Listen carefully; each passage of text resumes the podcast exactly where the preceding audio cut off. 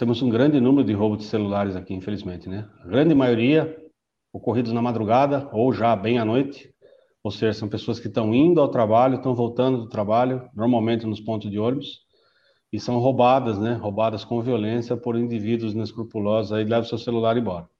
Então essas pessoas imediatamente registram o boletim de ocorrência online, não há problema nenhum para que a polícia possa tomar conhecimento. Nós temos um trabalho aqui no, no 8 DP de recuperação de celular muito forte. Da redação do Jornal Zenorte, eu sou Adriano Castor. E nesse episódio de hoje do nosso podcast, vamos falar a respeito do trabalho da Polícia Civil em nossa comunidade. Afinal, o delegado titular da 8 Delegacia de Polícia de Sorocaba, doutora Cássio Aparecido Leite, conversou com o Jornal Zenorte sobre o tema. Hoje é terça-feira, dia 1 de fevereiro de 2022 a criminalidade não dá folga em momento algum. E por conta disso, o jornal Zenote conversou com o delegado titular da 8 Delegacia de Polícia de Sorocaba, Dr. Cássio Aparecido Leite, que falou sobre as ações da Polícia Civil em nossa região. Dr. Cássio falou sobre a participação da segurança pública dentro da sociedade civil em reuniões com a sociedade, tais como associações de bairro e conselhos de segurança. O delegado faz um balanço do ano de 2021 à frente da delegacia. Faça um balanço positivo, né? Faça um balanço positivo. A gente tem uma a estrutura ela é pequena, né? A área é muito grande. Para que nosso ouvinte saiba, é, aqui nós agregamos duas, congregamos duas unidades, né? Que é oitavo e o décimo primeiro. Nós temos alguma coisa em torno aqui de 300 mil pessoas, entre moradores e flutuantes, pessoas que, que vão e vêm, que vêm consumir, que vêm passear, que vêm trabalhar aqui na nossa área. Então é uma área muito complicada. Mas eu vejo de forma positiva. É, eu, eu gosto muito do trabalho comunitário, você sabe disso. O Jornal Zenorte sempre foi parceiro nosso nesse trabalho. E ficar longe da comunidade por conta da pandemia, para mim, foi uma dificuldade muito grande. Nós terminamos o ano, aí, o ano já voltando a conversar com a comunidade, fizemos algumas reuniões, poucas, é verdade, e agora, 2022, temos a intenção de voltar com essas reuniões, desde que não seja permitido, né? Lógico, com todos os protocolos, todos os cuidados de segurança sanitária também. Mas eu acho que, oxalá, a gente consiga voltar a conversar com a comunidade para quê? Para poder estar tá ouvindo e estar tá encaminhando as demandas da nossa população aos órgãos necessários, não só a polícia, como a prefeitura, questão do trânsito, questão de, de iluminação pública, enfim principalmente levando à comunidade as novidades da polícia, né? As novidades da segurança pública, assim, os canais de disque denúncia. É, é, é, surpreendente que algumas pessoas, por exemplo, não sabem que hoje você pode fazer o seu boletim de ocorrência de dentro da sua casa, você pode fazer uma denúncia anônima de dentro da sua casa, sem usar um aparelho telefônico, né? Através da internet, através do, do web denúncia. Então, e eu vim das demandas da comunidade. Muitas vezes a comunidade tem uma demanda, por exemplo, uma rua mal iluminada, que ela gera criminalidade, ela gera furto, ela gera aglomeração de pessoas não desejadas, vamos dizer assim. Então, a, o Conselho Comunitário de Segurança, essas reuniões que a gente faz com a comunidade, ela tem basicamente esse objetivo: ouvir as demandas, encaminhar as demandas para os órgãos competentes, que muitas vezes não é a polícia, né? muitas vezes é a prefeitura, é uma operação tapa-buraco, o corte de um mato alto, por exemplo, iluminação pública, uma das demandas mais recorrentes que a gente tem, né? Então a gente encaminha isso para o órgão competente, mas tudo isso acontece nas reuniões que a gente faz com a comunidade. Por parte da Polícia Militar, a implantação do programa da Vizinhança Solidária, que é um programa muito bom, né? Que é, é a Polícia Comunitária na sua essência. E na nossa parte é ouvir os reclamos da comunidade, acolher denúncias. Eu, cada reunião que eu faço, eu trago um, um bilhetinhos de pessoas com denúncias, e isso é muito importante para a gente. Doutora Cássio Aparecido Leite falou sobre uma situação que vem crescendo em nossa região: o alto número de furtos de celulares. O delegado passou as principais orientações para evitar esse tipo de situação, alertando a necessidade do registro do boletim de ocorrência. O delegado titular da 8 Delegacia de Polícia ressalta a importância de guardar dados dos celulares, tais como o MEI, o número do aparelho, e-mail para desbloqueio de celular, entre outros. Doutora Cássio ressaltou que a oitava delegacia de polícia faz um trabalho muito forte nesse quesito de recolhimento dos celulares.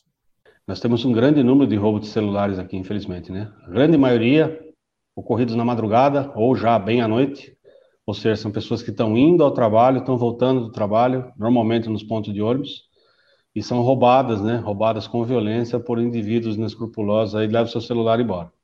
Então, essas pessoas imediatamente registram o boletim de ocorrência online, não há problema nenhum, para que a polícia possa tomar conhecimento. Nós temos um trabalho aqui no, no oitavo DP de recuperação de celular muito forte. Né? Nós temos vários celulares recuperados por semana aqui.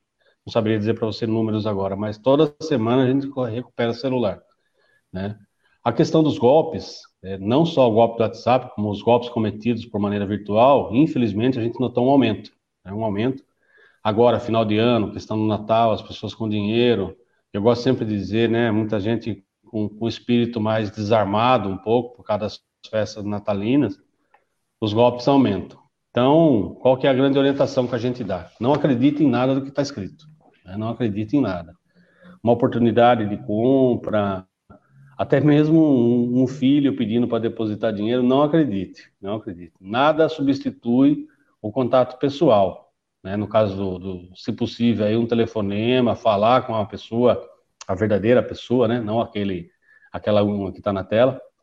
E, e os golpes é, em relação às vendas, principalmente, são as oportunidades de negócio. Muitas vezes a pessoa vê lá, está querendo muito comprar um videogame, comprar um carro até, né?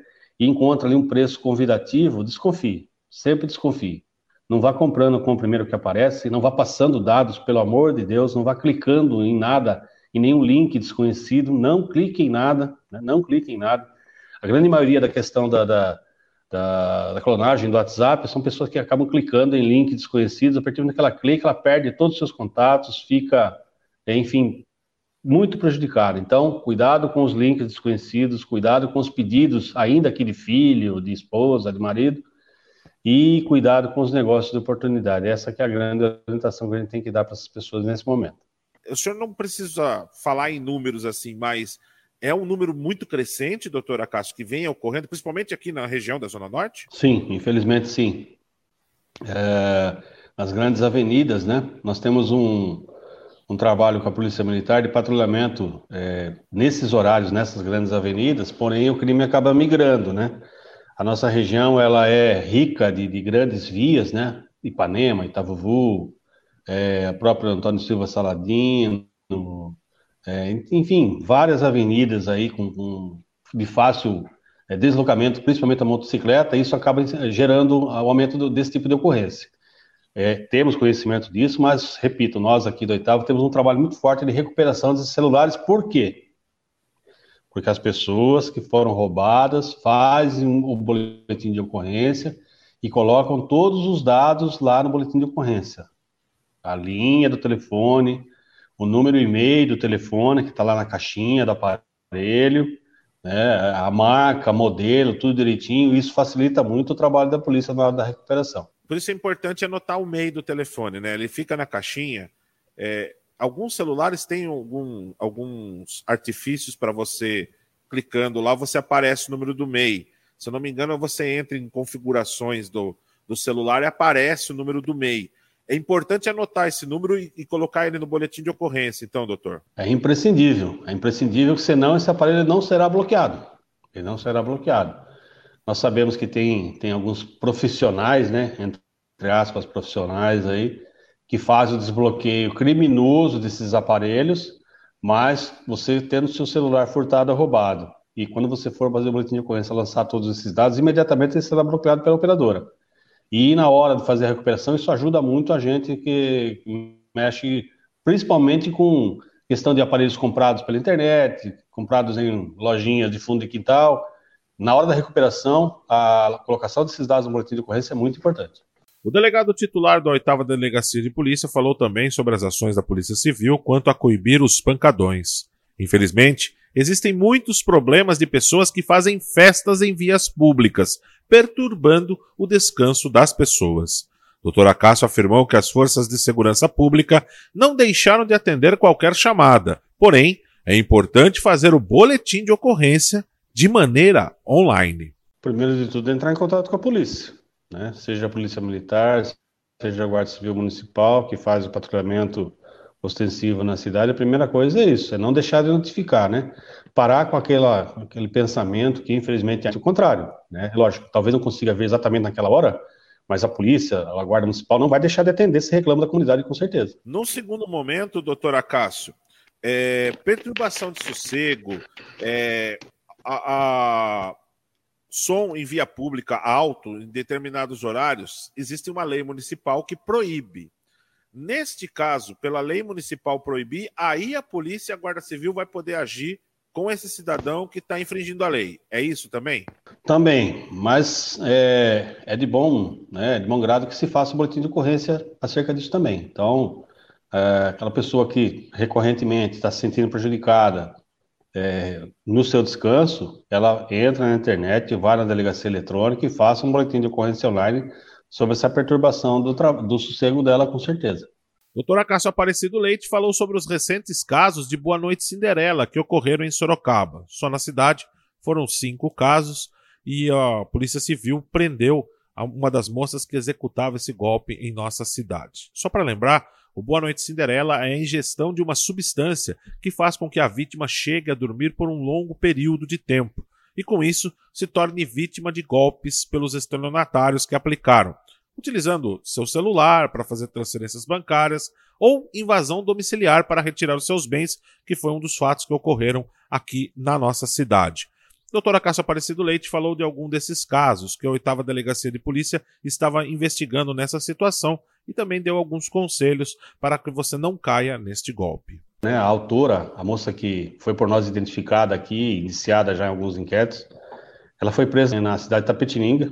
Ela estava morando e aplicando golpes em, em Alambari, que é vizinho ali de Tapetininga, e por estar procurada pela justiça graças a um mandado de prisão emitido no inquérito nosso aqui, ela foi presa, ela evoluiu muito. Nós tínhamos antigamente aquele aquele Boa Noite Cinderela romântico, né, que normalmente envolvia é, por isso que até que se diz o Cinderela, né, envolvia é, mulheres e homens, né, principalmente na questão de, de programas sexuais, na questão de, de, baladas, bares noturnos.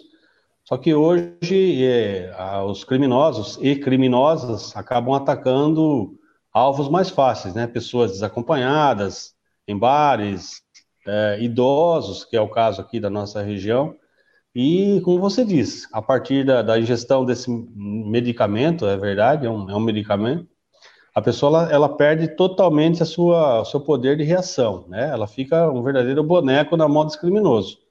Onde quiser ir, ele leva, ou o que quiser fazer, faz. É, então, é, deixou-se um pouco só daquela questão de balada sexual e partiu-se efetivamente e unicamente para a questão patrimonial. Faz-se isso para furtar, roubar a pessoa, moderno, no, nos tempos modernos de hoje, fazer transações com Pix, né? Porque você tem aquela pessoa totalmente incapaz de reagir, você consegue que ela abra, por exemplo, seu aplicativo bancário e a partir dali você faz toda a transação que você quiser através de Pix, através de compras, através de empréstimos. E, num dos casos aqui na nossa região, a criminosa chegou a entrar na casa da, da senhorinha idosa, subtraiu até pertences da casa dela. Né? Nesse caso específico, ela está presa, responder agora para os crimes que cometem na nossa região. Não precisa falar números, doutor, mas são dezenas de pessoas que, que ela chegou a lesar aqui na cidade por conta dessa, desse golpe, doutor? Na delegacia nós temos quatro casos, né? quatro casos efetivamente é, investigados. Mas sabemos sim que tem outras pessoas na, na cidade e na região vítimas dela, assim como nós temos outros casos também semelhantes, né? Nós temos um caso também aqui da nossa, é, na nossa delegacia, um empresário aqui da cidade e acabou ficando três dias desacordado, né?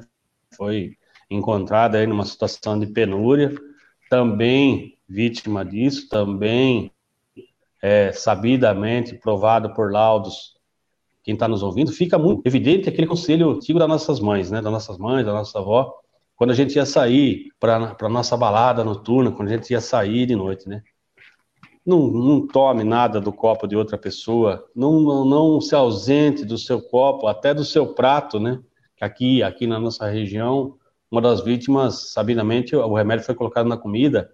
Então, aquele conselho hoje está muito mais do que atual. Não se afaste do seu copo. Se for sair, dê um jeito de levar junto, dê um jeito de deixar com alguém de confiança.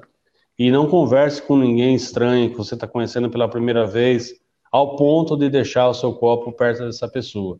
É, na maioria desses casos, é, o estelionatário, o criminoso, ele se aproxima da sua vítima, percebe essa situação, acaba colocando ali o remédio, seja na bebida, seja na comida, e a partir daí ele tem total controle sobre a vítima e faz uma, enfim, uma desgraça na vida da vítima. A senhora aqui perdeu todas as economias que tinha na mão dessa criminosa. Então, mais uma vez, o conselho das nossas mães, da nossa avó, está muito mais do que atual. Esse foi mais um podcast do Jornal Zenorte, trazendo para você as últimas notícias de Sorocaba e região. E nós voltamos amanhã com muito mais notícias, porque se está ao vivo, impresso ou online, tá no Zenorte.